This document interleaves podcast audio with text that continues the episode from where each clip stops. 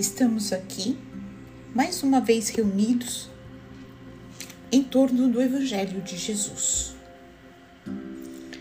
Então vamos nos preparando, serenando nossa mente, buscando uma posição confortável. Inspiramos lenta e profundamente, absorvendo a energia positiva do ambiente. Expiramos, eliminando nossas negatividades e relaxamos.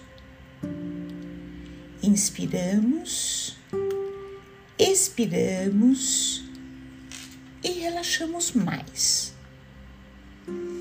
Vamos nos concentrando no nosso ambiente, nos sintonizando com os amigos espirituais que já estão aqui presentes e que darão sustentação ao nosso Evangelho. Nós nos irmanamos física e espiritualmente num mesmo ideal, o bem maior. Saudamos aos nossos mentores individuais, agradecendo o amparo que recebemos. Saudamos as equipes de higienização, proteção e defesa de ambientes.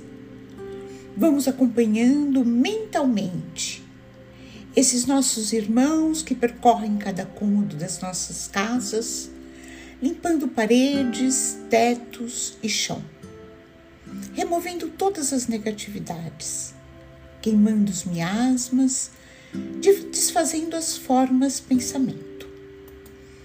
Nos ligamos em seguida ao mentor do nosso lar e aos mentores responsáveis pelo nosso Evangelho e suas equipes, agradecendo todo o auxílio e fortalecimento que recebemos a cada semana. E dessa forma chegamos aos planos de Ricardo e os cruzados, sempre atentos à segurança e guarda das nossas casas. Pedimos que eles reforcem essa segurança e acompanhados por esses soldados, vamos até os planos dourados de Ismael, o anjo tutelar do Brasil, cuja missão é a evangelização do povo brasileiro.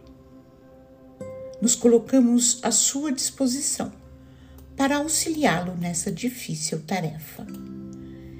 Ismael nos acompanha até os planos de nossa irmã Maria de Magdala, exemplo maior de reforma interior. Pedimos que ela nos auxilie no entendimento dos ensinamentos do Mestre. E com Maria de Magdala, seguimos até Maria de Nazaré, nossa mãe maior. Maria nos recebe e nos envolve em seu manto azul de luz. Pedimos que dulcifique os nossos corações, aumentando assim a nossa capacidade de amar e perdoar. Ela nos convida para irmos ao encontro do Mestre Jesus, que já nos aguarda. Agradecemos ao Mestre pelos seus ensinamentos. Pedimos que esteja sempre ao nosso lado. Pedimos as suas bênçãos e ele nos convida para irmos até o Pai Celestial através da prece que ele mesmo nos ensinou. Pai nosso, que estás nos céus. Santificado seja o teu nome. Venha o teu reino. Seja feita a tua vontade, como no céu, também sobre a terra. O pão nosso diário dá-nos hoje. Perdoa-nos nossas dívidas, como também perdoamos nossos devedores. E não nos introduzas em tentação, mas livrai-nos do mal. Que assim seja, graças a Deus. E dessa forma, damos por aberto o Evangelho dessa semana, agradecendo as equipes espirituais aqui presentes. Pedimos que esses amigos fluidifiquem essa água que depois iremos beber e conduzam a leitura que faremos hoje para o nosso melhor aproveitamento. Estamos lendo o Evangelho de Marcos, e começamos agora um novo capítulo, que é o capítulo 7. É, esse relato, esse trecho se intitula tradição dos fariseus. E nós encontramos o mesmo relato em Mateus, capítulo 15, versículos de 1 a 20. Reuniram-se junto dele os fariseus e alguns escribas, vindos de Jerusalém. Vendo que alguns dos seus discípulos comiam os pães com mãos comum, comuns, isto é, não lavadas, pois os fariseus e todos os judeus não comem se não lavam as mãos com o punho, agarrando a tradição dos anciãos. E chegando da praça, não comem se não se mergulharem. E há muitas coisas que receberam para agarrar: imersão em água de copos, jarros e vasilhas de bronze. Os fariseus e os escribas o interrogaram: Por que não andam os teus discípulos segundo a tradição dos anciãos, mas comem o pão com as mãos comuns? Disse-lhes: Hipócritas, bem profetizou Isaías a vosso respeito, como está escrito: Este povo com lábios me honra, mas o seu coração está muito distante de mim. Em vão me adoram transmitindo ensinamentos que são preceitos de homens. Deixando o mandamento de Deus, vós agarrais a tradição dos homens. E dizia-lhes: Bem anulais o mandamento de Deus para que mantenhais de pé a vossa tradição. Pois Moisés disse: Honra o teu pai e a tua mãe, e quem injuriar pai ou mãe seja punido com a morte. Vós, porém, dizeis: Se o homem disser ao pai ou à mãe, Corban, isto é, oferenda, é o que de mim te seria útil. E assim não deixais fazer mais nada para o pai ou para a mãe, invalidando a palavra de Deus pela vossa tradição que transmitis. E fazeis muitas coisas semelhantes a essas. Convocando novamente a turba, dizia-lhes: Ouvi-me todos e entendei Nada há fora do homem que, entrando nele, possa torná-lo comum. Mas o que sai do homem é o que torna o homem comum. Se alguém tem ouvidos para ouvir, ouça. Quando entrou em casa, longe da turba, os discípulos o interrogavam sobre a parábola. Diz-lhes: Da mesma forma, vós também estáis sem entendimento? Não compreendeis que tudo o que de fora entra no homem não pode torná-lo comum, porque não entra no seu coração, mas no ventre e sai para a latrina, purificando todas as comidas? Dizia: O que sai do homem, isso torna o homem comum, pois do interior do coração dos homens saem desígnios maus, fornicações, roubos, homicídios, adultérios, insaciabilidade, perversidades, malícia, licenciosidade, olho mau, blasfêmia, soberba, insensatez. Todas essas coisas ruins saem de dentro e tornam o homem comum. Esse trecho é um trecho longo, é um trecho que traz, que levanta, né, muitas tradições dos judeus e o quanto eles seguiam essas tradições. É um texto que é aparentemente é, é um texto difícil de entender e é preciso que realmente a gente se debruce sobre ele para tirar a sua essência, né? Para tirar o que ele tem de melhor. É, nesse capítulo, Jesus ele aborda a diferença entre a pureza cerimonial das tradições e a pureza do coração.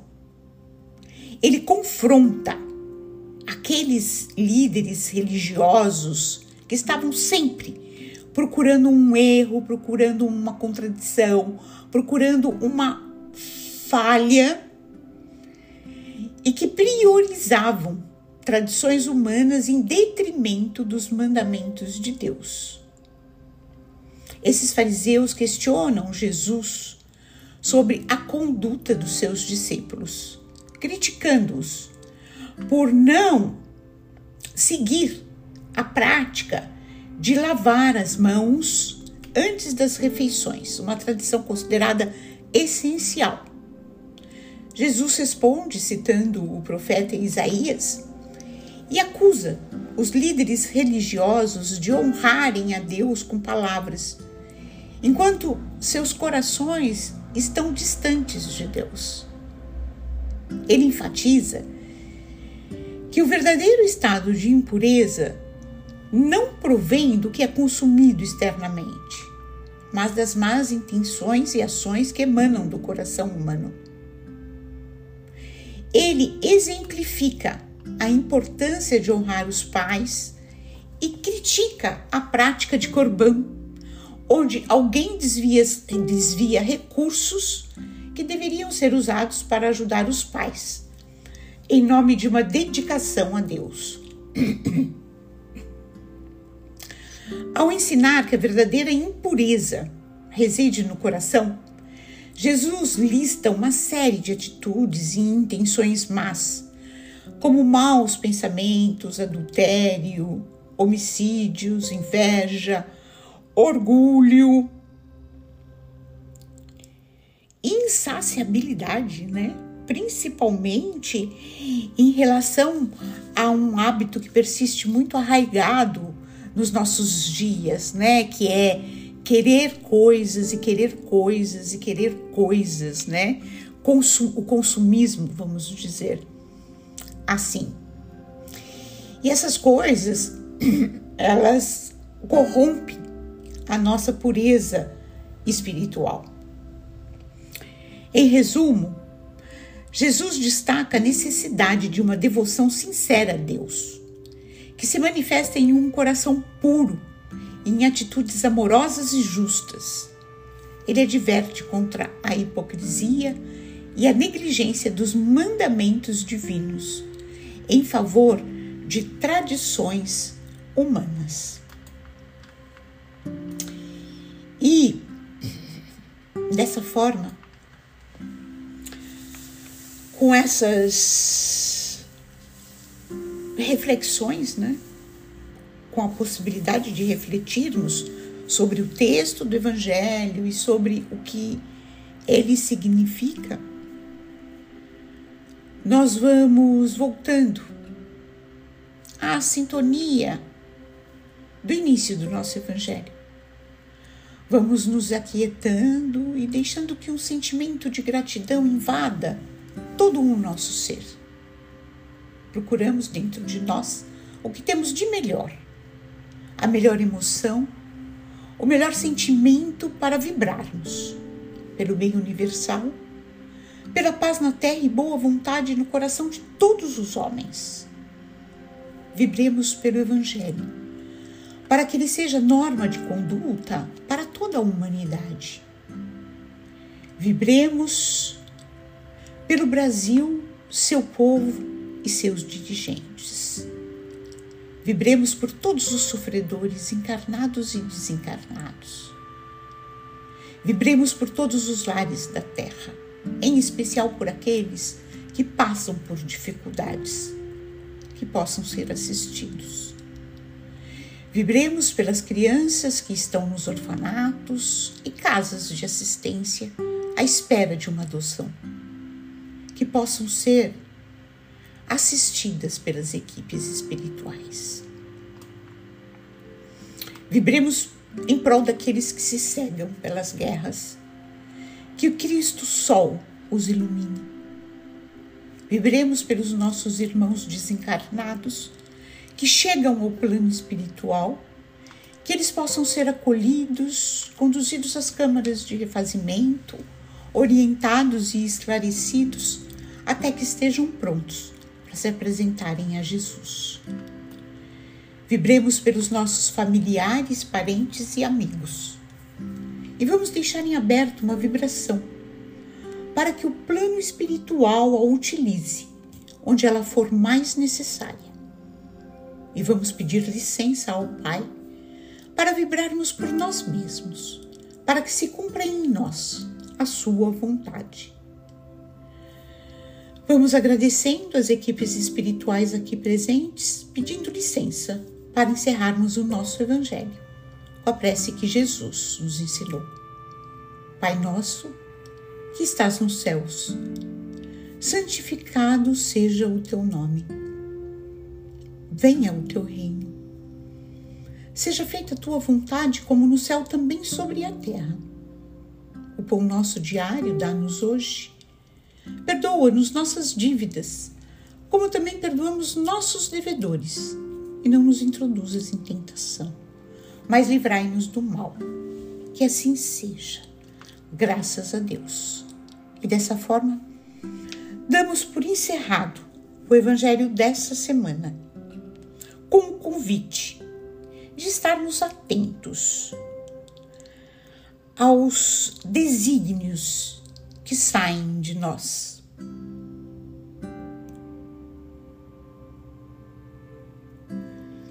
Até a próxima semana e um abraço fraterno em cada um de vocês.